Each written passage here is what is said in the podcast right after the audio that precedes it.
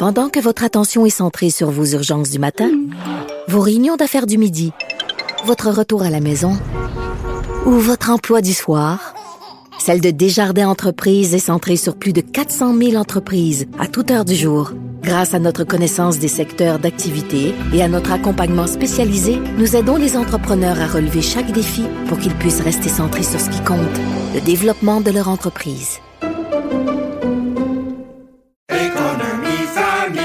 Ici Ricardo. Et Émilie, marchand d'IGA. On a envie de vous inspirer à bien manger. À moins de 5 la portion. Suffit de repérer les produits valeurs sûres et de les cuisiner avec une de nos recettes. Les valeurs sûres, c'est bien pensé, hein? Bien sûr! Détails sur IGA.net.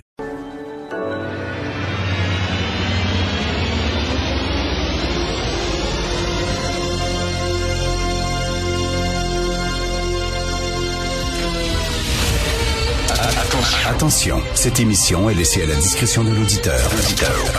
Les propos et les opinions peuvent choquer. Peuvent choquer. Oreilles sensibles s'abstenir. Richard Martineau. Martino. Un animateur pas comme les autres. Richard Martineau. Cube Radio.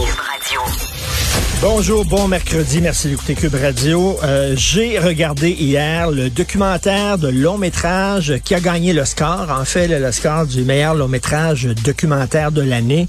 Ça s'intitule Navalny, c'est sur Crave, vous pouvez le voir. C'est sur euh, Alex Navalny, c'est extraordinaire, mais c'est glaçant. C'est le mot que j'utilise tout le temps lorsque je parle du régime de Poutine. Glaçant, épeurant, inquiétant. Alex, Navalny est un oligarque euh, qui euh, s'est présenté contre euh, Poutine. En fait, c'est la voix de l'opposition. C'est un dissident, c'est un opposant à Poutine. C'est quelqu'un qui rêve d'une Russie démocratique, qui, qui est pour la liberté d'expression, pour la liberté de presse. Il arrête pas de dire que Poutine et sa gang, ce sont des, des bandits, des voleurs, des gens corrompus. il a été en prison à de nombreuses reprises et on a tenté de l'empoisonner parce que c'est comme ça que ça fonctionne en Russie. Hein, euh, si tu critiques le régime, que tu sois journaliste, politicien, oligarque, soit qu'on t'envoie en prison, soit qu'on t'empoisonne. Et donc, on a tenté de l'empoisonner. Il y a une escouade qui a été mise sur pied euh, en disant leur mission c'était tu vas empoisonner, euh, vous allez empoisonner Navalny. Et euh, à un moment donné, il était dans un hôtel et quand tu es dans un hôtel, bien sûr, t'envoies tes vêtements, euh, tu sais, se faire se faire laver. Là, tu mets tes, tes, tes, vêtements dans une poche, puis l'hôtel lave tes vêtements, tu les, les redonnes après. Et eux autres, ils ont mis un poison sur ses sous-vêtements dans la partie avant de son sous-vêtement, ils ont mis un poison euh, épouvantable, très, très puissant. Et euh, il s'en est sorti. Il a failli mourir, il s'en est sorti. Et euh, Navalny a mis sur pied une escouade d'enquête, ok, comme un genre de bureau d'enquête privé qui lui finance à même ses, ses, sous à lui. Et ce sont des journalistes. À un moment donné, ces journalistes-là, ces militants-là, ces activistes-là, c'est des pirates informatiques, des whiz-kids, euh, des gens qui sont euh, très spécialistes des données, de ce qu'on appelle les journalistes des données, genre le data journalism. Alors, eux ont réussi à trouver qui, qui faisait partie de l'escouade chargée d'empoisonner Navalny. Ils ont trouvé leur numéro de téléphone personnel et leur adresse. Et à un moment donné, tu vois devant la caméra Navalny qui les appelle un après l'autre et qui leur demande pourquoi vous avez voulu m'empoisonner, qu'est-ce que vous me reprochez?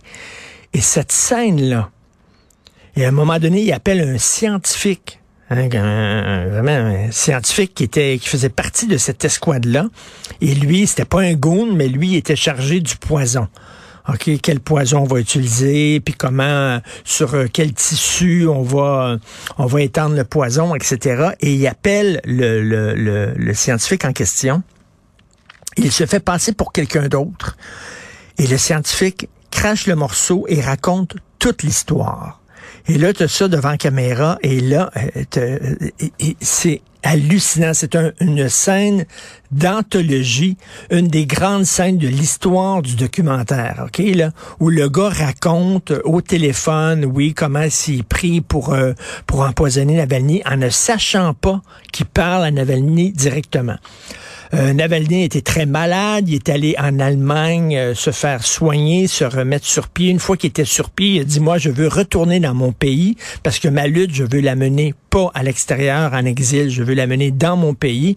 Il a pris l'avion, rappelez-vous, et dès qu'il est descendu de l'avion, bien sûr, il a été arrêté, on le voit devant les caméras, arrêté, il est en prison depuis euh, euh, quelque temps et il risque 20 ans de prison.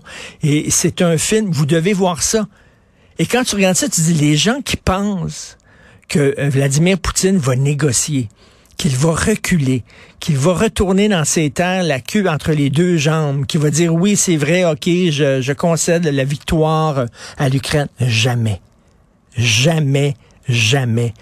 C'est un lézard. C'est un gars qui a aucun sang, veut dire, un sang froid incroyable. Euh, on le voit de nombreuses reprises, Poutine, dans euh, le documentaire. Et vraiment, euh, la, quand tu regardes le documentaire, Poutine apparaît à la télévision, la température de ta chambre baisse de 10 degrés. C'est frigorifiant. Ce gars-là, il reculera jamais jamais il va concéder euh, la victoire à l'Ukraine. Donc, c'est à regarder, c'est sur Crave, euh, ça s'intitule tout simplement Navalny.